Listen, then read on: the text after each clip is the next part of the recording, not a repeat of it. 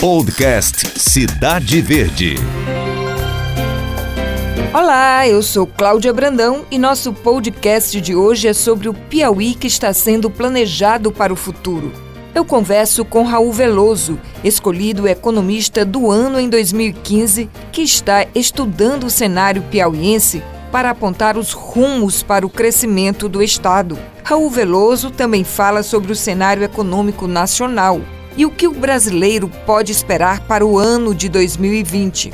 Mas vamos começar pelo Piauí. O governo do estado está elaborando um documento sobre o Piauí que queremos para 2100.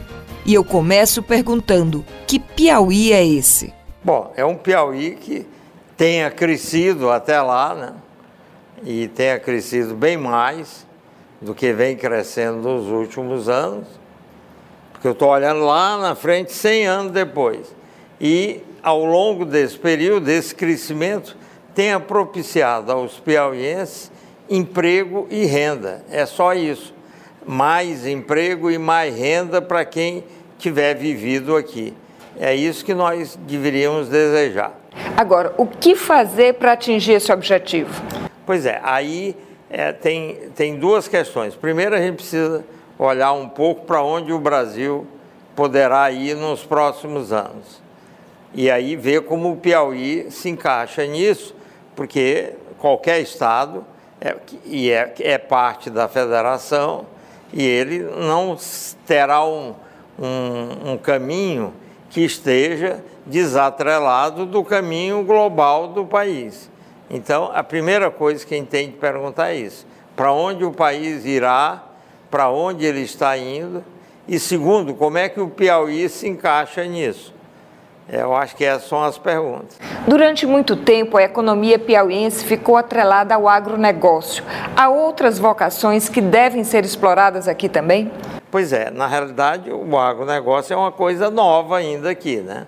No Piauí. Ela é é, diferentemente de outros estados da região mais pobre do Brasil, que é a região Nordeste, o Piauí tinha essa condição de poder fazer parte dessa grande engrenagem que é o agronegócio brasileiro.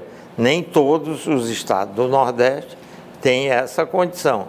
Isso é um diferencial a favor do Piauí. E certamente o processo é, de crescimento e, e maturação da participação do Piauí no Brasil pelo lado do agronegócio nos completou. Ele ainda terá muita coisa pela frente. Essa é uma prioridade importante do país e o Piauí, ao se integrar com mais força a ela, terá também as vantagens de receber é, os frutos desse processo via agronegócio. Agora, é possível vislumbrar crescimento econômico sem investimento em infraestrutura? Não, aí é uma condição que é exigida para qualquer tipo de crescimento no Brasil, especialmente um crescimento com forte ênfase no setor do agronegócio, que é o que nós estamos tratando. Agronegócio é, e, vamos dizer, o setor mineral também, que é outro setor que anda ali para e passo com o agronegócio, vão depender muito de infraestrutura, mais do que a média do país. Por isso é que a infraestrutura é um outro capítulo importante das perspectivas do Estado. Outro gargalo da economia, tanto do Brasil como dos estados, e aí também se inclui o Piauí, é a questão da Previdência que tem gerado um déficit histórico. Esse texto que foi aprovado no Congresso é suficiente para conter o déficit que vem se formando e colocar o Brasil outra vez nos trilhos? Ele terá um papel muito importante. Se vai conseguir fazer tudo aquilo que precisará fazer, é uma questão que ainda não está muito clara e principalmente pelos estados ou para os estados, porque a reforma não se aplica automaticamente a eles. Se pensou que poderia ser assim, acabou não sendo. Então, cada estado vai ter de fazer a sua parte. Então, veja que o desafio para os estados é muito grande, porque primeiro ele vai ter de fazer aquilo que não virá automaticamente. Ele vai ter de se esforçar, vai ter de, de fazer uma, um convencimento das classes afetadas, no caso, basicamente, servidor público, e passar pelas assembleias, é, que, onde os servidores públicos têm um peso muito grande em qualquer estado. Então, essa é uma missão importante que os estados têm pela frente no momento. Se tivesse sido automatizada essa aplicação, aí não, aí seria uma mera. É, é um, é um mero, seria um mero desdobramento ou enquadramento na nova é, proposta de emenda constitucional que tivesse sido aprovada. Esse é um desafio importante. Imagino eu que no caso do Piauí, o governo atual, que é um governo que já tem vários mandatos, tem todas as condições de aprovar a parte essencial disso e, portanto, de se beneficiar dos efeitos de uma reforma de regras que é tão ansiada pelos gestores econômicos do país. O país está avançando nesse programa de privatizações e concessões. Nós estamos indo no ritmo certo ou podemos ser ainda mais ousados?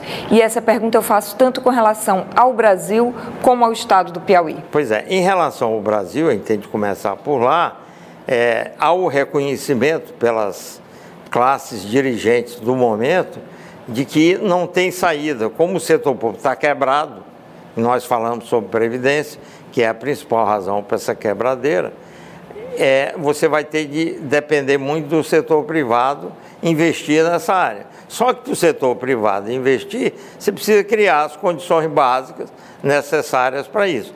Falando genericamente, é a questão da atratividade para os investimentos privados. Tem de resolver isso, tem de ser atrativo. Senão ele não investe, ele tem vai. segurança jurídica. Além disso, segurança jurídica. Faz parte da atratividade. Se fizer isso, aí nós podemos obter muita coisa pelo lado das concessões privadas. Se não fizer, a gente vai aí bater cabeças e, enfim, vai andar devagar onde deveria andar mais rápido. Professor, o Brasil está vivendo um recorde em taxas baixas de juros, a taxa Selic, né? Nós estamos a 5%, com perspectiva de chegar a 4,5% até o final do ano. Ainda assim, o crescimento não está se dando no ritmo desejado. O que, é que está travando a economia brasileira? Pois é, uma parte importante é a queda da taxa de juros. Mas isso pode estar tendo um efeito pequeno comparado com o que deveria ter porque existe uma distância grande entre a taxa básica de juros, que é essa que está caindo, e as taxas que são efetivamente pagas pelos tomadores de empréstimo.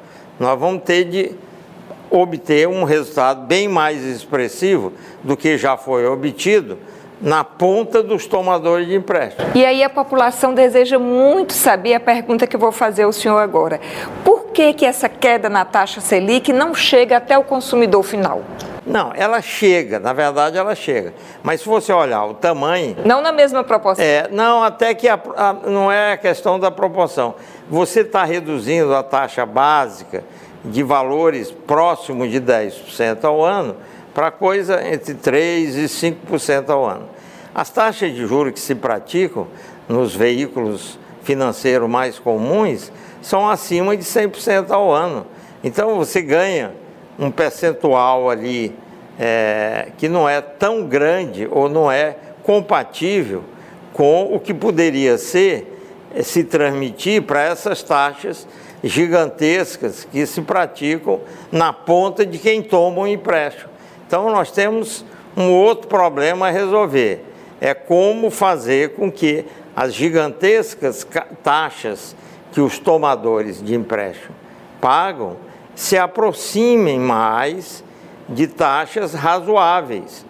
Uma parte virá da redução da taxa básica, mas terá, terão de acontecer outras coisas mais difíceis de explicar para que chegue numa velocidade maior do que está chegando. Nós ainda estamos com um índice, a cotação do dólar muito alto, é outro recorde, né? Estamos a mais de 4,20 centavos. A perspectiva de que a moeda norte-americana venha a cair dessa cotação no próximo ano? Olha, pode ser que sim, pode ser que não. Tudo vai depender de como que você vai é, é, se adaptar a esse num, novo mundo de taxas de juros mais baixas, que são as que são lidas e percebidas pelos investidores do exterior. O que eu disse foi que é, elas não chegam com toda a força no tomador de empréstimo interno. A pessoa que paga cheque especial, por exemplo, para dar um exemplo mais dramático, ela está ainda pagando taxa de juros muito elevada. Para quem traz dinheiro de fora e entra como investidor aqui dentro, é, a queda de, sei lá, 7, 8, 9% para 3, 4, 5%, ela é uma queda, pode estar sendo considerada muito expressiva, porque quem está fora compara com as taxas que se praticam lá fora, que não tem nada a ver com essas taxas gigantescas internas que a gente tem aqui. Mas aí, nesse caso, o que, que acaba acontecendo?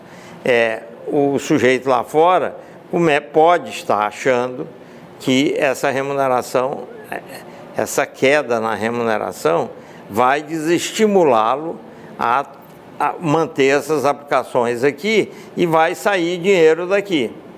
Essa saída de dinheiro vai significar, enquanto a queda permanecer, talvez agora ela vai dar uma estacionada, mas até agora isso fez com que saísse dinheiro e a taxa de câmbio subisse. E é assim, na hora que o, a, o movimento ocorre numa variável que tem um preço estabelecido pelos mercados, esse movimento pode significar a necessidade de subir a taxa de juros, porque os mercados são livres e está saindo dinheiro daqui, aí o dólar fica mais escasso e o preço sobe naturalmente. Essa fase de queda da taxa básica, ainda que ela não se transmita com muita força para o tomador interno, ela acaba se transmitindo com muita força para o aplicador externo, porque é a diferença, é, aí o movimento é grande. Você está falando de, sei lá, 6, 7% cair para 3, 4%, no mercado onde as taxas são pequenininhas. Então, são quase, tem taxa até negativa lá fora, mas taxa próxima de zero. Sair de 7 a 8 para 3, onde as taxas são quase zero, é uma diferença muito grande. Quando está aqui dentro, para o tomador, taxas acima de 200%, cair o que a queda da taxa básica vai trazer é uma diferença que pode ser vista como muito pequena. Aí não, não, não dá muito ganho para o tomador interno, mas tira muito ganho do aplicador externo.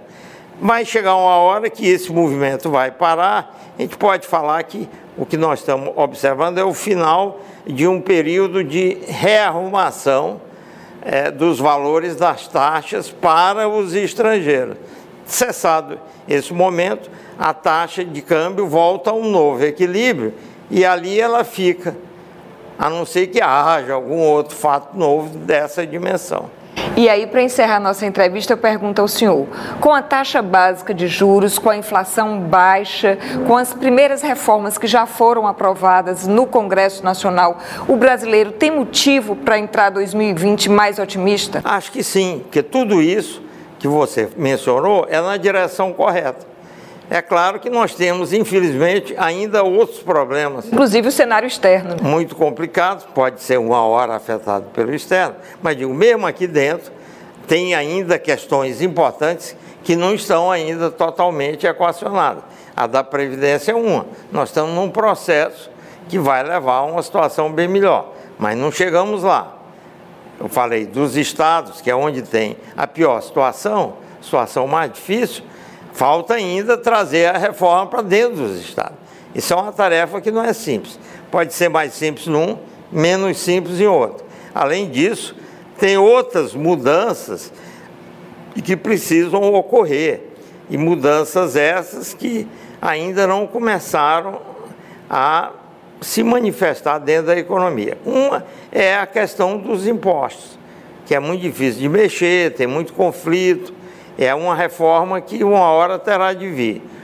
há outras reformas importantes, mas eu diria que hoje, para mim, a prioridade é completar de uma maneira mais eficaz, mais efetiva, a reforma da Previdência. Esse foi o nosso podcast com Raul Veloso. Até o nosso próximo encontro. Podcast Cidade Verde.